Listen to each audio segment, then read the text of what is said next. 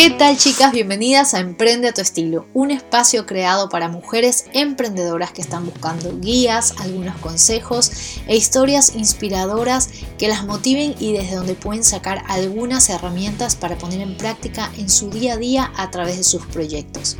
Una vez más contamos con una invitada muy especial. En esta ocasión será la primera emprendedora que estoy entrevistando fuera de Argentina. Se trata de Elena Guirao. Ella es española es arquitecta y además también diseñadora de branding y de sitios web. Así es, estamos hablando con una multifacética que a su vez es una gran apasionada de lo que hace, es una gran apasionada del diseño y sobre todo de la creación de marcas. Por supuesto, a través de la entrevista con ella lo que vamos a hacer es charlar más a fondo acerca de la importancia de crear una marca, pero no cualquier marca, una marca personal, así como también crear la identidad de la misma, crear el esquema de diseño de tu sitio web y por qué también es tan importante pensar en el tipo de inversión que vamos a hacer al momento de crear una página web donde vamos a albergar nuestro negocio, nuestra empresa. Sin más preámbulos, las dejo con la entrevista y por supuesto recuerden que al final de escuchar el podcast van a poder encontrar toda la información sobre Elena desplegada en el post del blog de animaya.com. Así que espero lo disfruten muchísimo. Y hoy nos acompaña Elena Guirao. Ella es española, emprendedora, arquitecta y ahora desarrolladora y diseñadora web la conocí en particular porque he trabajado junto a ella mi nuevo sitio web animaya.com y desde ahí hemos desarrollado, digamos, una relación laboral, amistad, donde siempre estoy chequeando todos los consejos que ella comparte. Y realmente ahora que la conozcan y que puedan conversar también con ella a través de este podcast, se van a dar cuenta que es una persona que no solamente generó su emprendimiento en función, digamos, de la experiencia que iba agarrando con clientes, sino que además comparte muchos datos interesantes acerca de cómo emprender, cómo elaborar una marca personal, cómo desarrollarla y por supuesto qué tener en cuenta al momento de contratar un servicio de diseño. Así que bienvenida Elena. Hola, ¿qué tal? Justo se acaba de quedar un poquito, un poquito colgado. Pues nada, un poquito nerviosa a ver qué preguntas me vas a hacer. No, bueno. Espero poder responderlo todo bien. Sí, por supuesto que sí. Y nada, deseando que empieces. Por supuesto que sí, Elena estaba un poco nerviosa acerca del tipo de preguntas, eh, pero bueno, era lo que yo le contaba hace un minuto de que con otras chicas emprendedoras también hemos tenido charlas acerca de cómo arrancaron, de qué hicieron, digamos, cómo empezaron a, apuntar con su marca o con su emprendimiento y cómo han salido adelante con eso. Así que vamos a arrancar desde el principio contándonos brevemente cómo pasaste de la arquitectura al diseño y al desarrollo de webs, porque esto es algo como muy interesante, parece ligado pero no tiene nada que ver al mismo tiempo. Eh, sí, no, o sea, está ligada a la parte de diseño, que bueno, yo cuando trabajaba como arquitecta también la parte conceptual y de diseño tenía mucho peso en el trabajo que yo hacía y ahora lo sigue teniendo, entonces esa parte creativa la sigo teniendo en este trabajo, pero sí que es verdad que no tiene nada que ver ni, ni el trabajo en sí, ni el público, ni nada de nada. Así que pues mi historia en realidad empezó un poco por casualidad, como muchas veces. Sí. Yo monté, bueno, en mi blog lo he contado ya varias veces y en las redes sociales y tal, pero cuento un poquito una versión resumida para no extenderme mucho por aquí. Yo trabajaba como arquitecta en París, tenía buen trabajo, no, no era una cuestión de necesitar más dinero, ni además yo trabajaba muchas horas, tampoco me sobraba tiempo libre. Pero no sé, no había algo que no, que no me había algo que no me terminaba de, convencer, no terminaba de estar contenta, así que decidí montar un blog de arquitectura, que por muchas razones no funcionó. A veces hay que equivocarse la primera vez para luego acertar la segunda o la tercera. Sí. Entonces, pues nada, haciendo ese blog de arquitectura, pues aprendí diseño web. Y bueno, aprendí diseño web, fui aprendiendo cada vez más cosas y que me gustaba. Y a raíz de ahí, pues con contactos arquitectos de algunos estudios de arquitectura de París, pues necesitaban rehacer la web. Y entonces, pues ahí fueron mis, mis primeros encargos. Los primeros encargos fueron sobre todo de estudios de arquitectura de París y colectivos de arquitectos y tal, que habían visto el blog y, y a lo mejor necesitaban a alguien y, y les parecía además una buena opción coger a alguien que fuera también arquitecto porque los arquitectos son muy especiales y es como que sí, sí, necesito a alguien que sea arquitecto porque así va a entender qué, es lo que quiero de mi web. Entonces, bueno, todo surgió a raíz de eso. Al principio sí que seguía bastante vinculada con la arquitectura y luego llegó un momento en el que me di cuenta que el blog ese de arquitectura no, no iba a ninguna parte, que si realmente quería tener más encargos de diseño web, porque los que tuve me gustó hacerlos, me gustó el resultado y me pareció que podía seguir haciendo eh, más encargos de ese tipo, pues decidí que tenía que, abrir un, blog propio con, con, una marca propia. Entonces el blog aquel de arquitectura lo cerré con, con mucha pena, me costó cerrarlo, porque... ¿Tenía mucha audiencia? La primera cosa que había hecho y tal, pero no, no llevaba a ninguna parte, o sea que claro. había que cerrarlo. Y abrí Globe Design, que es la, bueno, la marca que, que tengo hasta el día de hoy, lleva ya dos años y medio. Y nada, al principio la abrí y la compaginaba con mi trabajo de arquitecta, porque siempre da mucho miedo cuando vas a dar el, el, salto definitivo, tienes un trabajo fijo, dejarlo da mucho miedo. Entonces, durante unos meses, durante seis meses, compaginé Globe Design con un trabajo de arquitecta que trabajaba todos los días hasta las 7 de la tarde o las 8 y llegaba a casa trabajaba hasta las 12 o la 1 y el fin de semana en los encargos que tuviera de diseño web. Y así aguanté seis meses hasta que me fui y ya pues desde hasta justo ahora dos años, desde principios de 2016, que me dedico en exclusiva a esto.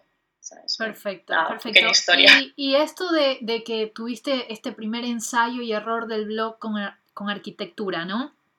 Cuando dijiste, bueno, hmm. lo tengo que cerrar, ¿qué fue lo que a ti te llevó a decir lo tengo que cerrar?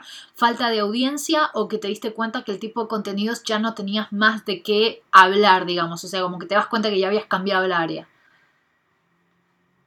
Sí, eh, un poco las dos cosas. En realidad, en el, es que en el proceso ¿no? de, cuando cerré el blog de arquitectura ya tenía Globe Design, o sea, lo, lo, aguanté un poquito porque aunque no me, no me generaba ningún beneficio ni nada, era solo por, tener, ¿no? por el hecho de tenerlo y no cerrarlo me daba pena. Pero yo ya desde un inicio sabía que cuando empecé Globe Design sabía que iba a tener que cerrar lo otro. Eh, lo cerré sí por falta de, de todo, de organización, de foco, de audiencia, pero porque desde el principio ese proyecto estaba mal enfocado. Sí. O sea, yo abrí un blog como mucha gente sin saber nada de lo que eso conllevaba. Yo pensaba que tú abrías un blog y te ponías a escribir y la gente te leía y eso pues no, no funciona así. claro. Entonces, pues en ese primer eh, blog fallido fue cuando me di cuenta de muchas cosas que cuando empecé Globe Design ya lo empecé bien, como quien dice. Yo ya sabía todos los errores que había cometido en el otro. Lo que pasa es que el otro eh, era una temática de la que yo ya me había despegado mucho y, no le veía sentido continuar porque a lo mejor si realmente yo hubiera querido mm, seguir trabajando, adquirir clientes de arquitecta o de diseño de interior o alguna cosa, a lo mejor sí que podría haber reconducido ese blog, pero tampoco le vi mucho sentido porque en ese momento estaba muy centrada en, el, en el nuevo proyecto y sobre todo también consideré que, que, me iba a consumir muchas energías que no tenía, porque ya empezar un proyecto es difícil, aunque dos. Entonces decidí dejarlo porque si no, al final iba a conseguir cargarme el otro que estaba empezando y que sí que estaba empezando bien. Así es. Bueno, hay algo que, que llama mucho la atención, digamos, eh, y fue voy a contar muy brevemente cómo yo llegué a Elena. O sea, de alguna forma yo llegué a su, a su fanpage hace más de un año probablemente y, y, lo que me llamó la atención era que ella tenía su página web, que era una marca o sea, no es con su nombre, pero casi que una marca personal porque ella se pone, digamos, en primera persona contando, eh, tiene un blog dentro de su página web donde ofrece sus servicios y donde ella también va contando experiencias un poco de los clientes, los errores comunes que, pasan con los clientes. Pero algo que a mí me llamó mucho la atención y por lo cual yo luego decidí, digamos, trabajar con ella, era que tenía un fuerte enfoque en lo que son marcas personales. ¿Por qué este enfoque en el desarrollo de webs de marcas personales? ¿Qué te atrajo a ese, a ese mundo, a ese nicho? Porque no es común encontrarse ahora con diseñadores que, desarrollen ese tipo de webs. Eh, eh, bueno, yo es que creo que es fundamental, o sea, siempre se lo digo a todo el mundo y creo que es un error muy grande intentar hacer una web sin trabajar la marca personal, porque es que se lo digo siempre, siempre a todo el mundo y lo repito en el blog, si tienes una web tienes que aparecer en la web. Y tienes que hablar un poquito de ti.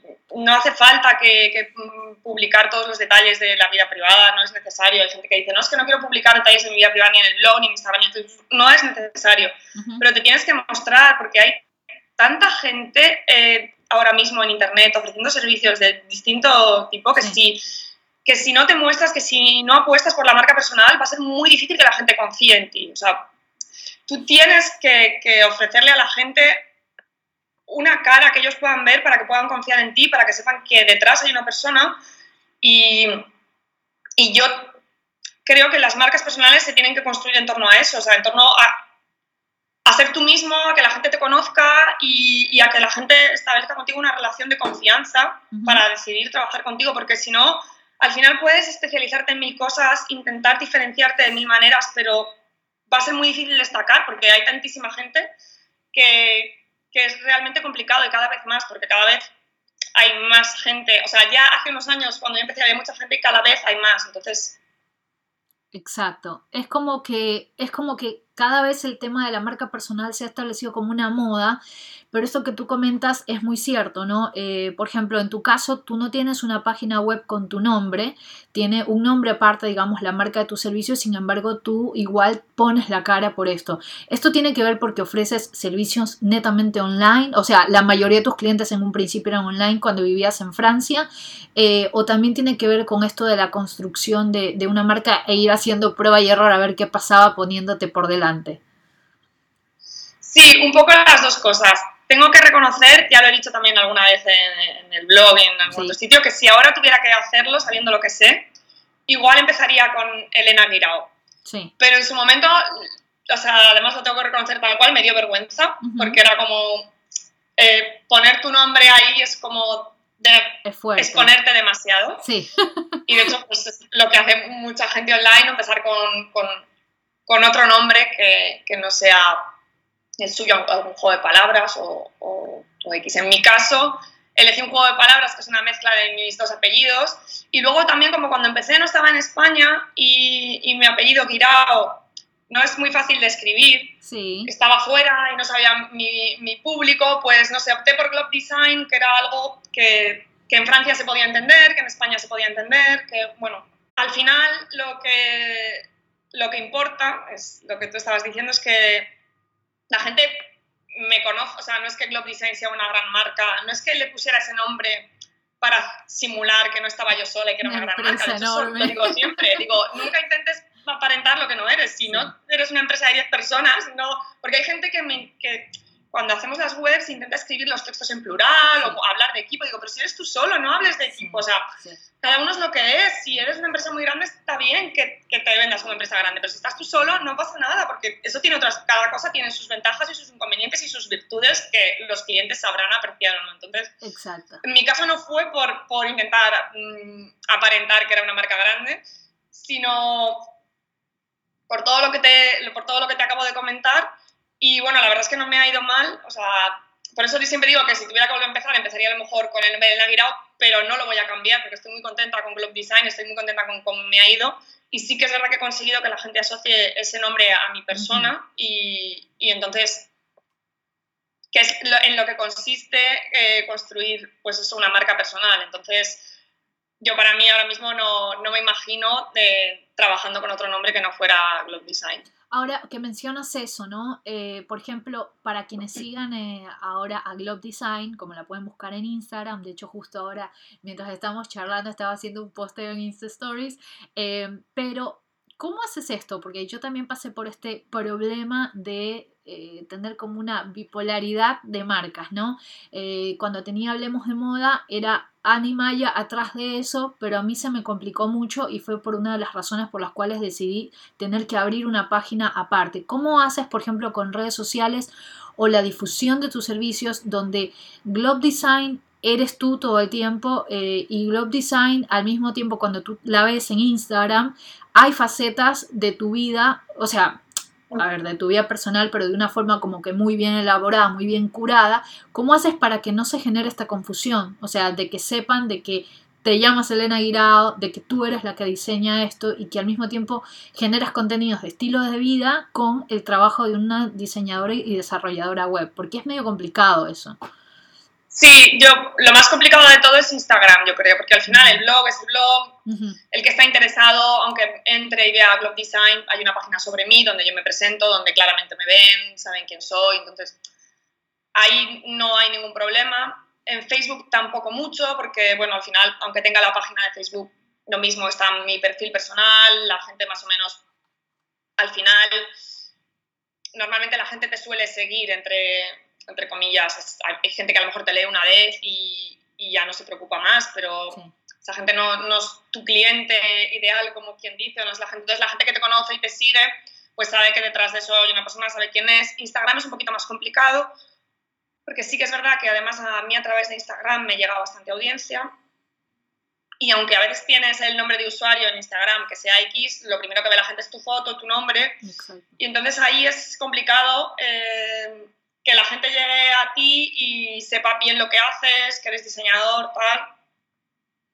Yo desde el principio, Instagram mm, ha sido una de, mis redes eh, preferidas, como así decirlo, es la que mejor me lo paso. También es verdad que con el tiempo eh, he intentado ir cuidando más los contenidos, aunque sean de mi vida personal, no subir cualquier cosa. Entonces, eso hace más complicado publicar, porque claro, cuando quieres tener cierto cuidado con la estética de lo que vas a subir, pues no puedes subir cualquier foto. Exacto. Pero bueno, siempre eso, como Instagram es creo que es un poquito la más especial en ese aspecto, tengo especial cuidado con ella, intento más o menos no, ¿cómo decirte? alternar lo que subo, ¿no? No subir a lo mejor demasiadas fotos seguidas solo hablando de diseño web, ni tampoco subir de repente cuatro fotos seguidas de comiéndome una paella o por ahí con los amigos, porque que haya un equilibrio, ¿no? Entonces, mezclar, siempre intento a lo mejor, a veces tengo fotos, digo, ay, qué foto más guay de, de algún viaje o alguna cosa muy chula que he hecho, pero, pero a lo mejor me la guardo para una semana después y luego pongo, pues esto es de la semana pasada que estuve en este viaje, pero no quise subir cuatro fotos del viaje para que haya ese equilibrio siempre que, que, que estamos comentando que es muy complicado, ¿no? Que, que, la gente entienda que ahí detrás hay un trabajo de...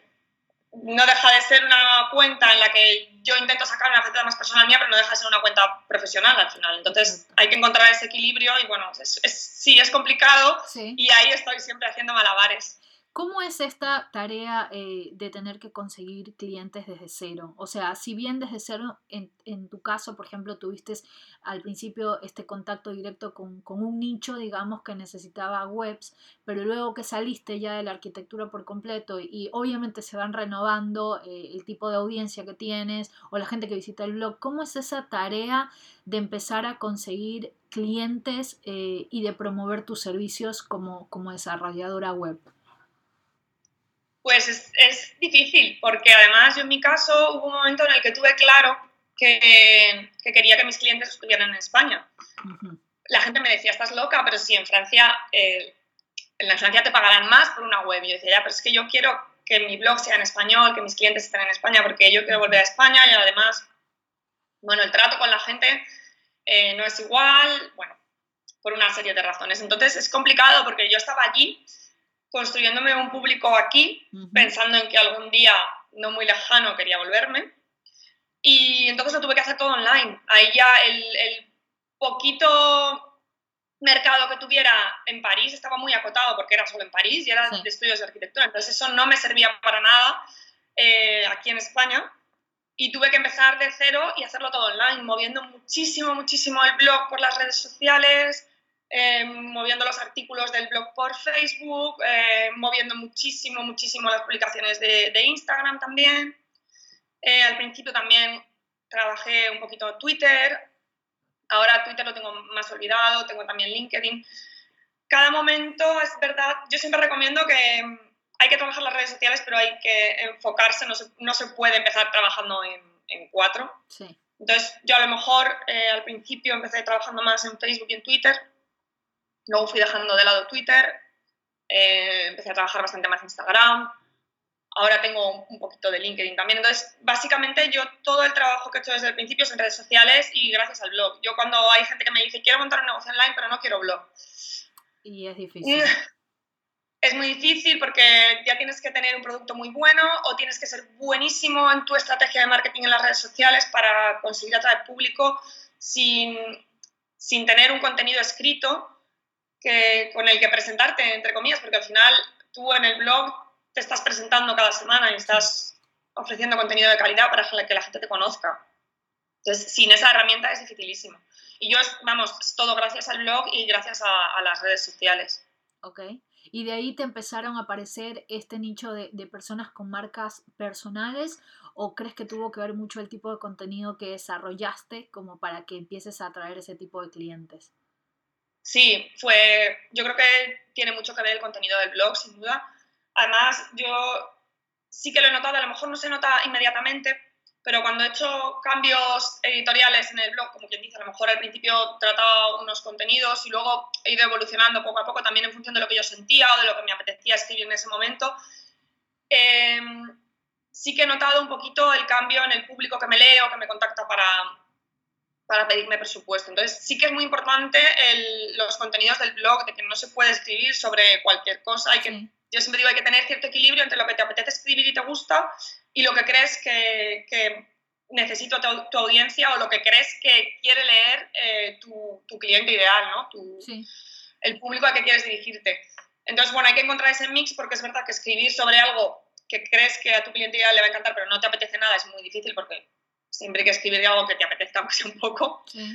Pero, pero sí, sí que es importante. Yo sí que he notado, bueno, cambios o fluctuaciones en el tipo de gente que me llegaba en función de lo que, de lo que iba escribiendo. ¿Cuáles son las cosas, los casos que te han venido? Bueno, creo que yo también te habré contado de, lo que padecí en encontrar em, diseñador, desarrollador de webs con el, tipo, con el tipo de plataforma que tengo ahora, que es no solamente una marca personal en donde es una página estática, sino que también vienen eh, e incluye el tema del e-commerce, el tema de una plataforma con usuarios, el tema de, la venta online, pero también del formulario y todo eso, que es como un nuevo sistema de acercamiento a clientes y que yo noto, por ejemplo, que la cantidad de presupuestos que pedí, que fueron alrededor de tres o cuatro en Ecuador y en Argentina, que es donde tengo la mayor audiencia, era complicado encontrar, digamos, alguien que pueda desarrollar webs. ¿Tú notas que esto acá en Europa es como ya lo básico que tienes que tener cuando desarrollas webs? ¿O, puede ser que sea recién una nueva tendencia y por eso sea tan complicado encontrar gente especializada en eso? Eh, no, yo no creo que aquí en Europa sea, sea complicado encontrar gente que haga eso. lo que a lo mejor sí que es complicado es encontrar gente que lo haga bien. Es muy distinto. Porque a mí sí que me ha llegado eh, no voy a decir mucha tampoco, pero bueno, bastante gente o, algunas personas que te llegan con desconfianza debido a malas experiencias anteriores. Sí que, sí que me ha llegado gente a decirme, Elena, es que eh, quiero hacer la web, la quiero hacer bien, pero antes he tenido una mala experiencia o ya he tenido un diseñador que me ha dejado tirado o que me empezaron la web y, y, me la han dejado a medio o no me gusta cómo ha quedado. Contándome ese tipo de historias sí que me, sí que me ha llegado gente. Yo por eso también hago mucho, mucho hincapié y mucho énfasis en que para mí es muy importante hablar con la gente por Skype antes de, pasarles un presupuesto. Eh, para mí y para ellos. O sea, ellos, cuando vas a hacer un trabajo de este tipo, que es creativo, que es, que es alguien que te va a acompañar en, en, algo que en principio te hace tanta ilusión como crear tu propio proyecto, tu, tu propia marca personal, entiendo que es básico hablar con esa persona por lo menos media hora o una hora por Skype para, para que te escuche eh, lo que tengas que decir sobre tu proyecto, para que yo pueda contar mi forma de trabajar y la otra persona pueda valorar si le parece bien o no. Y si después de esa entrevista por Skype, por lo que sea, la otra persona o yo decimos, mira, es que creo que la ayuda que necesitas yo no te la puedo dar o creo que no vamos a congeniar, no hay ningún problema, pero yo creo que hay que hablar y cuando también a veces me pasa que cuando a veces te contacta gente que es, solo quiero el presupuesto y no tengo tiempo para hablar, pues mira, eso ya marca como un poco el ritmo de trabajo, ¿no? Claro, o sea, si solo quieres un presupuesto y no tienes tiempo para hablar, mm, no es tu tipo de cliente. no, no, creo, que, yo no lo haría así para mi marca, quiero decir, hay que, es algo importante, para mí es importante, y, o sea, que para la persona que está contratando debería ser más importante aún. O sea, si para mí es importante conocer a, la persona con la, con la que voy a trabajar, para la otra persona, que es la que va a contratar, debería ser más importante aún. y yo esto se lo digo a todo el mundo que, que, cuando pidan presupuesto de cualquier cosa, que sea algo creativo y tal, que intenten hablar con la otra persona, porque es que se solucionan muchísimas dudas y se evitan muchos problemas de este tipo de he tenido una mala experiencia antes, eh, porque es que es, es, mucho más directo, es mucho más claro y, muy pocas veces hablas con alguien y yo me ha pasado, vamos, muy poquitas veces de hablar con alguien en la primera entrevista por Skype y, y, tener muy buen feeling y que luego ese feeling se rompa. O sea, si ya en, en la primera entrevista ves que conectas, que, que, la cosa va bien, pues ya sabes que vas a trabajar bien, que vas a trabajar a gusto y la otra persona está mucho más tranquila de decir, bueno, ya he hablado con, con, esta persona que es la que se va a encargar de mi web, ya estoy más tranquila de, de, de encargarle el diseño a ella, ya me da mucha más confianza. Entonces, me he ido un poquito por las ramas de tu pregunta no, porque no, no, iba pero está bien, está cosa. bien, porque justo tiene que ver con... Pero bueno, todo eso para decirte que no creo que falte gente que lo haga porque sí que creo que hay bastante gente que está haciendo esos servicios ahora. Lo que creo que falta a lo mejor es, como ahora en todo lo online se, es muy fácil escribir cosas ¿no? en una web porque nadie te está viendo, pues hay mucha gente que vende cosas y, y, y es muy sencillo mandar un email y tal y la gente ya está perdiendo un poco el contacto, entonces luego pues hay gente que está descontenta porque si no hablas con alguien a la cara, directamente le contratas y te hacen una web en 15 días sin hablar contigo, pues, pues luego Sí. hay problemas. Sí. Eso te iba a preguntar acerca de eh, el acercamiento, slash, intensidad, slash, eh, digamos, demanda de tiempo del cliente con eh, el proceso del desarrollo de una web. Eh, tanto por experiencia personal como por casos que me han contado de, de alumnas que han querido desarrollar una web o cosas así, eh, tengo entendido que, por ejemplo, se, se, genera cierta dependencia del diseñador gráfico cuando están en el proceso de la creación de la web y los primeros meses, ¿no? Con un tema de, eh, puede ser esto del miedo de las experiencias pasadas que salió todo mal, como puede ser también el hecho de ¿Cómo, ¿Cómo, decirlo? Como que utilizar al diseñador gráfico como una extensión de su cerebro para que haga todo tal cual la persona lo tiene en la cabeza. ¿Cómo lidias como eso, con eso y qué es lo que tú le recomiendas a los clientes como para bajar la ansiedad y confiar un proyecto de este tipo a un profesional?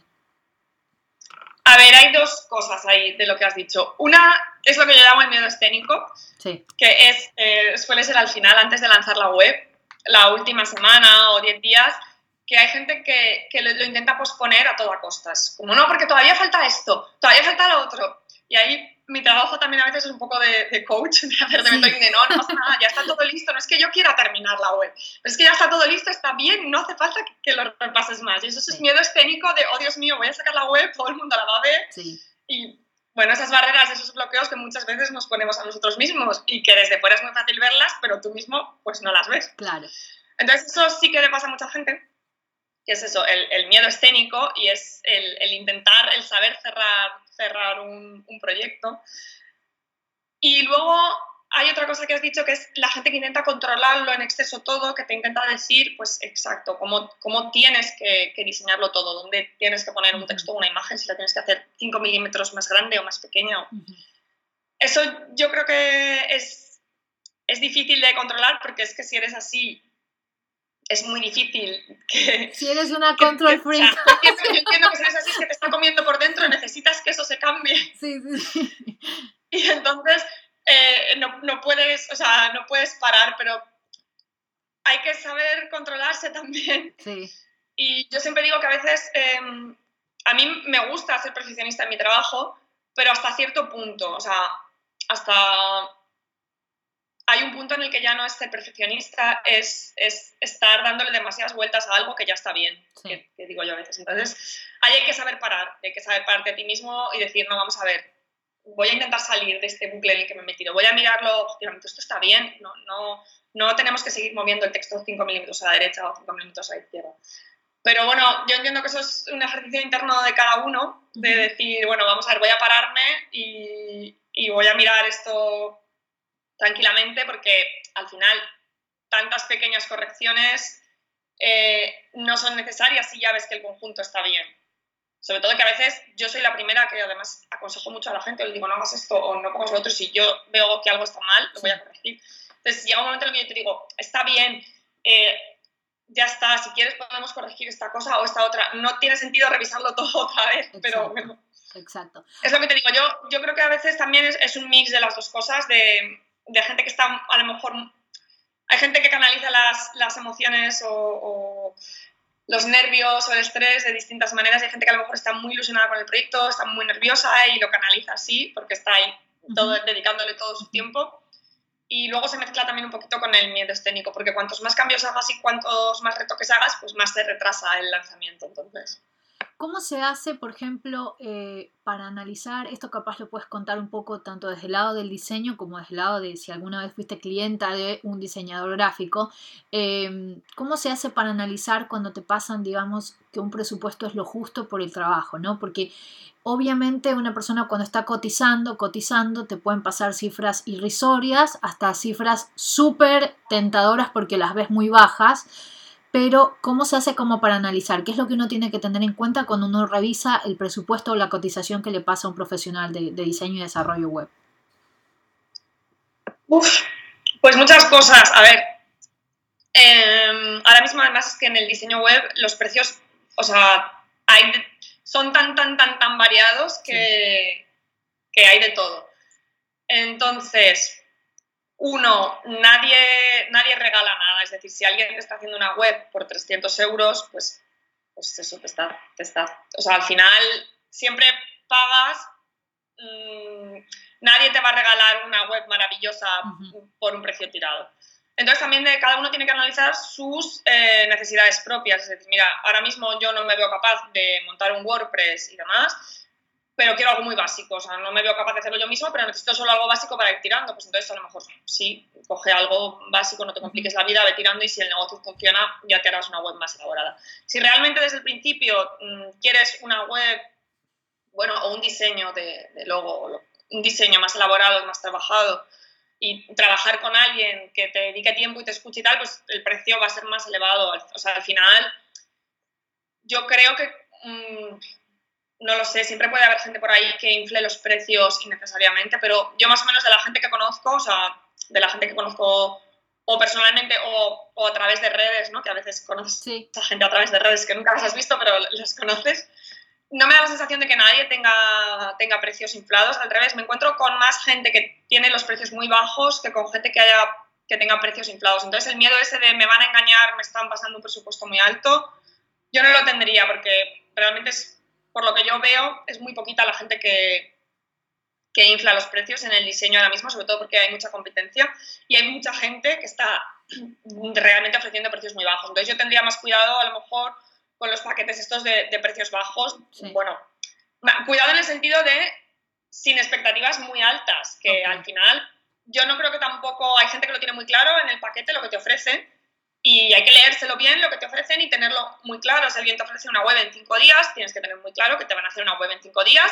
¿Qué es lo que te están ofreciendo? No te están engañando, pero luego mm, no te puedes quejar si eh, pues eso, la web no está perfecta o no te lo han hecho como tú querías porque no puedes esperar un trabajo a medida por un presupuesto muy bajo en cinco días. Entonces, bueno, yo creo que al final es eso, es, es ver tus necesidades, saber lo que necesitas en ese momento, lo que estás dispuesto a gastar y encontrar un, punto medio que te, que te, acople.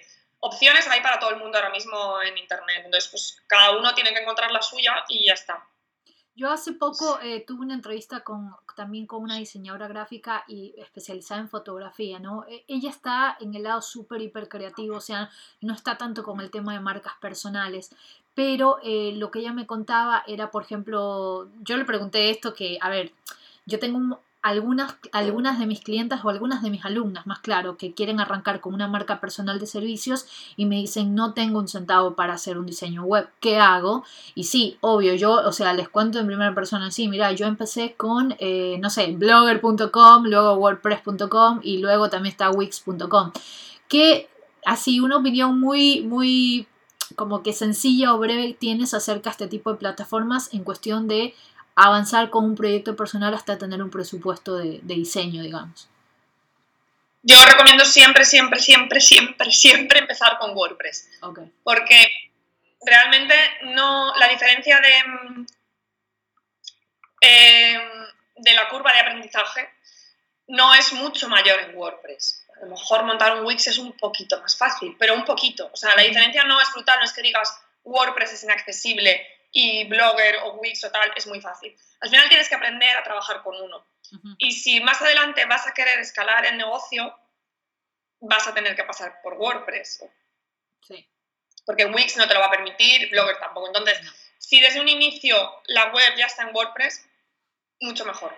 Mucho mejor para todo. Incluso para, para los enlaces, porque, bueno, es que si, si luego hay que migrar una web de Wix o de Blogger, es que todos los enlaces se van a perder. Entonces, desde o sea, siempre, siempre, siempre empezar en WordPress. Si no se tiene presupuesto, aprender a manejar WordPress no es muy complicado. Hay plantillas eh, que no cuestan. Yo siempre recomiendo no utilizar las plantillas gratuitas porque, bueno, si es un negocio profesional, o sea, si es un blog tuyo personal que escribes porque sí, pues da igual, pero lo que tú me estás contando de gente que quiere empezar con su marca personal, pues por lo menos invertir algo, 50 euros o lo que cuesta una, una plantilla de pago. Hay muchísimas que son muy fáciles de configurar y que más o menos con no voy a decir un par de días, depende de cada uno, de la facilidad que tenga cada uno para los ordenadores y para este tipo de cosas, pero bueno, más o menos eh, en unos días, como quien dice, cualquiera es capaz de, manejar un poquito el interior de, de, WordPress y configurar cuatro cositas en una plantilla para tener una web con la que ir tirando. Sí. claro, porque ese es el tema, que a veces eh, como que se espera generar grandes ingresos o se espera generar grandes lanzamientos desde una plataforma gratuita y además sin invertir un centavo. Eso es algo que a mí me cuesta hacerle entender muchas veces a alumnas porque hay esta creencia de que, bueno, sin invertir nada voy a tener grandes ventas y no funciona de esa forma. O sea, como para No, no funciona de esa forma y yo, a ver, yo lo que te estoy diciendo de empezar con WordPress porque si luego lo vas a profesionalizar y alguien o alguien te va a hacer una web más profesional, mucho mejor que partas de la base tuya de WordPress por temas de enlaces que te he dicho y por también por esa misma persona que ya que has aprendido a manejar algo que te sirva, no que aprendas a manejar Wix y luego cuando te monten la web profesional sea con WordPress y no te sirva. Pero sí, efectivamente, en algún momento hay que invertir. O sea, yo entiendo que a lo mejor hay gente que tiene miedo o no tiene dinero cuando empieza y dice, bueno, voy a empezar unos meses tirando con esto y más adelante ya veré. Pero siempre hay que tener la, la, la mentalidad de que es para ir tirando unos meses mientras generas algún ingreso para luego poder ir creciendo. Pero bueno, es, es, lo que hemos hecho todos. Siempre cuando empiezas, pues además tienes dudas de, bueno, ¿qué va a pasar con esto? Tal. Siempre hay reparos de cuánto invertir o cuánto no. Pero al final, esos reparos también son bloqueos, trabas que te pones a ti mismo, porque si tú no estás confiando en tu empresa lo suficiente como para invertir X dinero, ¿cómo van a confiar los demás en ti? Exacto. eso, es, eso es muy importante. Exacto. Y una última pregunta así como para ver, porque esto seguro que, que pasó por la mente de muchas de las personas que te pidieron cotización. Eh, por mi mente no la pasó, debo admitirlo, eh, pero yo al mismo tiempo que estaba cotizando, uno de los presupuestos que me pasaban era de una empresa que sí estaba conformada por cinco emprendedores, entonces obviamente los precios eran súper disparados porque claro, había que mantener un equipo de cinco personas en el desarrollo de esa web. Em, y, qué pasa cuando alguien viene, te cotiza, tiene una primera reunión contigo y te dice, ah, pero eres una sola persona trabajando en todo esto, porque le estás ofreciendo desarrollo de branding, diseño de la web, desarrollo de la web, y vista que ahora también está, y esto es algo que yo también me enteré con todo lo de la nueva web, de que ahora puedes contratar diseñador por un lado y desarrollador o programador por otro. ¿Qué pasa cuando viene gente y te dice, ah, pero eres una sola persona? ¿Tienes, ¿tienes bloqueos de clientes por eso? o confían de que sea una sola persona encargada? Sí, si te soy sincera, nunca he tenido problema con eso.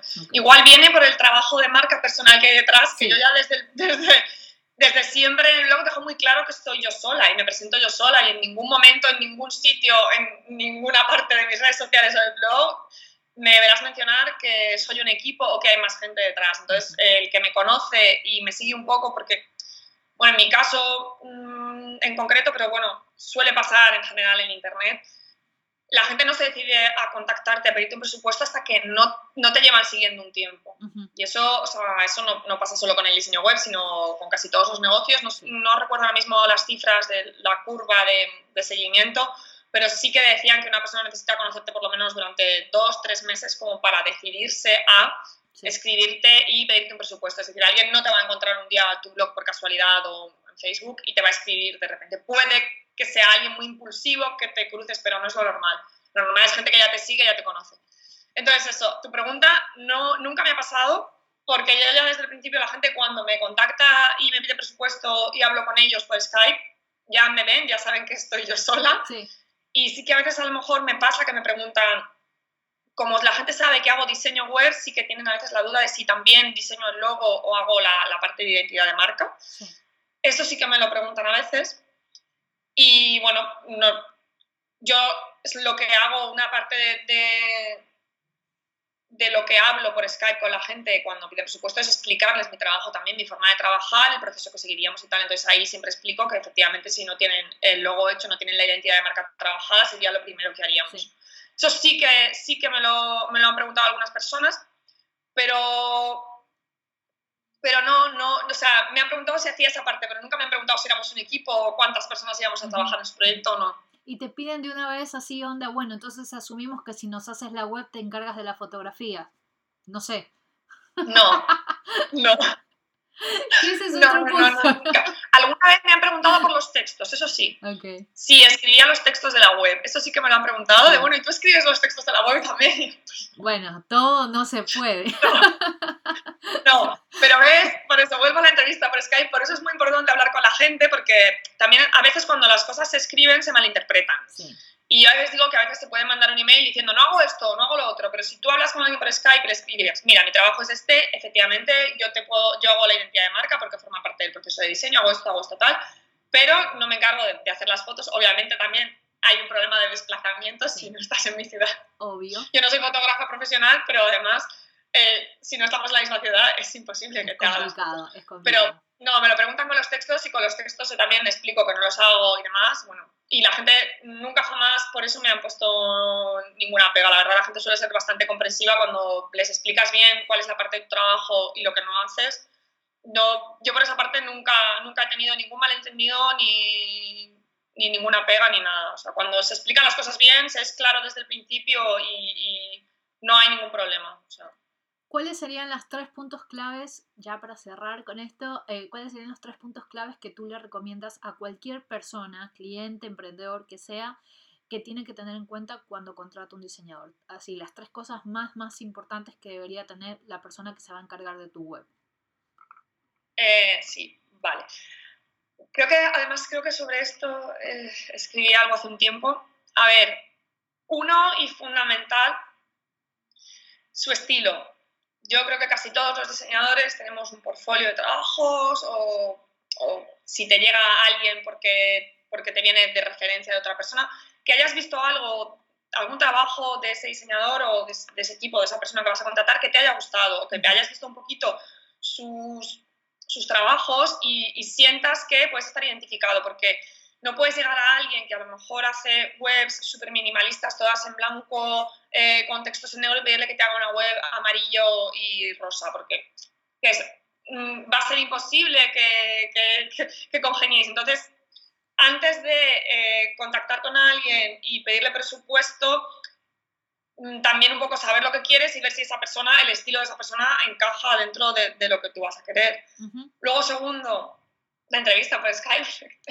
Importantísimo hablar, de verdad, es que en estas cosas de creativas y, al final es un acompañamiento y como has dicho tú al principio, nosotros nos conocimos porque me encargaste el diseño de tu web, pero al final ha derivado en colaboraciones y, bueno, sí, yo con muchos clientes acabo teniendo una relación de amistad o de un, contacto que se prolonga durante el tiempo y que deriva en colaboraciones y demás. Entonces, mm, no puedes estar trabajando con alguien tres meses, seis meses, lo que dure el, el proceso de diseño de una web sin antes haber hablado mínimamente para saber si te vas a entender bien con esa persona, porque es que si no puede ser un infierno para el diseñador y, para el cliente, o sea, se puede convertir en un infierno. Entonces, hablar con esa persona, tener un mínimo de, contacto, además hoy en día es muy fácil con Skype, es que no hace falta estar en la misma ciudad.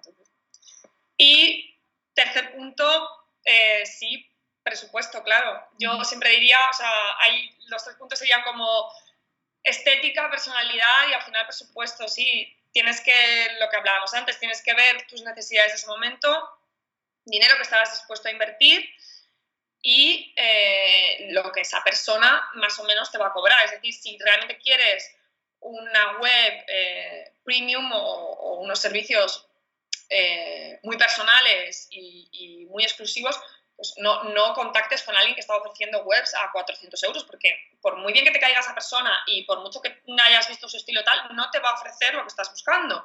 O al revés, si quieres que te hagan una web en cinco días y no contactes con alguien que claramente ves que está haciendo webs, que eso ya se ve, o sea, no hace falta que, a veces la gente ponga el precio. O sea, yo a veces veo gente que más o menos me puedo imaginar lo que presupuestan viendo los trabajos que hacen. Entonces, no contactes con alguien que claramente está haciendo webs de más de 2.000 euros si sabes que tu presupuesto no puede pasar de 500. Más que nada para no frustrarte tú, no perder el tiempo y no hacerle perder el tiempo a la otra persona tampoco. Bueno, ha sido un gusto conversar contigo, Elena. Por enésima vez me has contado muchas cosas y, bueno, esta vez sobre todo para compartirlas con otras chicas que, que, preguntan mucho acerca del desarrollo de su página web en marca personal. Así que bueno, para las que han estado escuchando toda la conversación, sepan de que además de escuchar el podcast pueden dirigirse al blog de animaya.com donde van a encontrar desplegada toda la información sobre Elena, su página, sus redes sociales. Así pueden conocer un poquito más de ella, empezar a seguirla y bueno, si saben de que están pensando en invertir en una web, tener en cuenta sus consejos, los cuales siempre comparte en su blog de Globe Design. Un gusto y muchas gracias, Elena. Muchas gracias a ti. Y esa fue la entrevista con Elena Guirao. Como pueden ver, nos aportó muchísima información acerca de la creación de una marca personal y también algunos de los consejos que hay que tener en cuenta al momento de desarrollar nuestro propio sitio web. Espero que hayan disfrutado muchísimo esta conversación. Ya saben que pueden encontrar toda la información desplegada en el post dentro del blog de la página web animaya.com donde van a poder encontrar las redes sociales y donde contactar a Elena. Espero que hayan disfrutado muchísimo este episodio y recuerden que vamos a seguir sumando más entrevistadas en este podcast de Emprende a tu estilo. Que estén súper bien. Chao.